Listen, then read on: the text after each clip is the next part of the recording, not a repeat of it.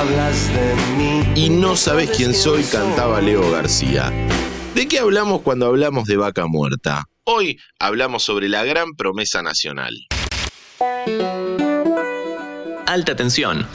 Hola, ¿cómo va? Mi nombre es Diego Celonca y hoy te traigo la tercera temporada de Alta Tensión, el podcast sobre energía de interés general, con la idea de que, como en todos nuestros programas, conozcas algo nuevo en 5 minutos. En este episodio vamos a hablar de la clave de la matriz energética de Argentina, Vaca Muerta, la plataforma de petróleo y gas no convencional que tiene el potencial para cambiarle la cara a la debilitada y preocupante macroeconomía de nuestro país. Podés scrollear y recorrer capítulos anteriores sobre este tema donde hablamos de su historia, de su aspecto social, de sus promesas y de sus debilidades. Hoy nos vamos a ocupar de su actualidad.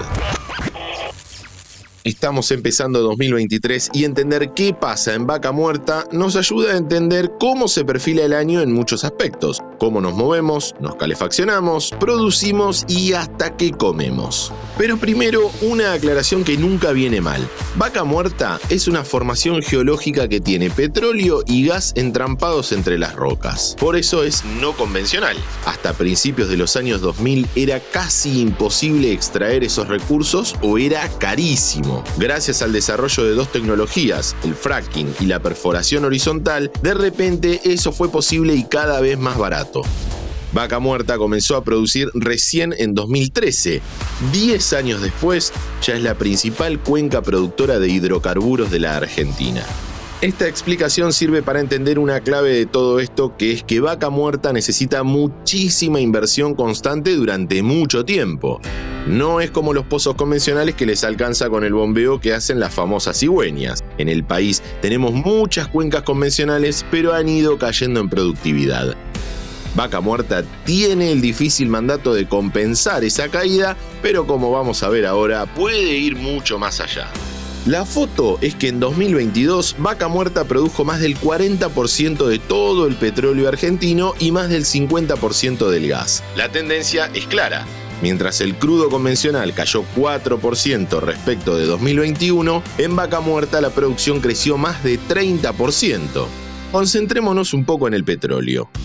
Lo que producimos en Argentina tiene dos destinos principales además de lo que se usa en la industria petroquímica. La mayor parte del crudo se refina acá y se convierte en combustibles para uso doméstico, nafta o diésel. Otra parte se exporta y eso es muy bueno porque después de muchos años Argentina volvió a exportar petróleo. Para que tengas una idea, en 2022 se exportó petróleo por casi 4 mil millones de dólares. No es la soja que el año pasado exportó por 22 mil millones, pero créeme que los números crecen rápido. Y en 2023 hay una buena noticia porque la empresa Oldeval, que maneja el oleoducto central que lleva petróleo desde Neuquén hasta Buenos Aires, invirtió casi 2 mil millones para ampliar la capacidad de transporte. Así se puede resolver uno de los grandes cuellos de botella de vaca muerta y cuadruplicar la capacidad de evacuación pero tan o más importante que el petróleo es el gas, que es el principal combustible de nuestro país, tanto para calefacción e industria como para generar electricidad.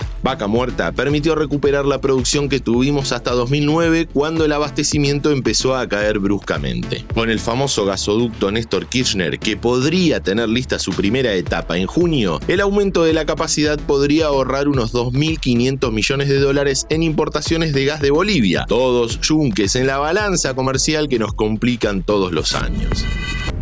Este crecimiento gasífero y petrolero nos puede hacer pasar de un déficit de la balanza comercial de energía de unos 5 mil millones en 2022 a un superávit de 7 mil millones en 2025. No nos alcanzan cinco minutos para contar todo lo que está pasando en Neuquén en términos de laburo, inversiones, proveedores, tecnología, crecimiento urbano y también cuestiones más problemáticas como el medio ambiente y los conflictos territoriales. Pero sí te pintamos el cuadro de lo que es y podría ser vaca muerta en muy poco tiempo para nuestro país. La crónica Falta de dólares que explica el cepo y en buena medida la inflación y la inestabilidad macro podría resolverse gracias a vaca muerta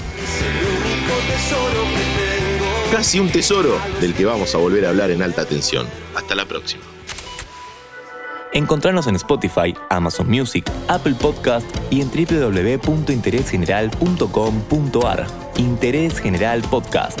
Desde el 2020, el único podcast que te acompaña todos los días en tu rutina diaria.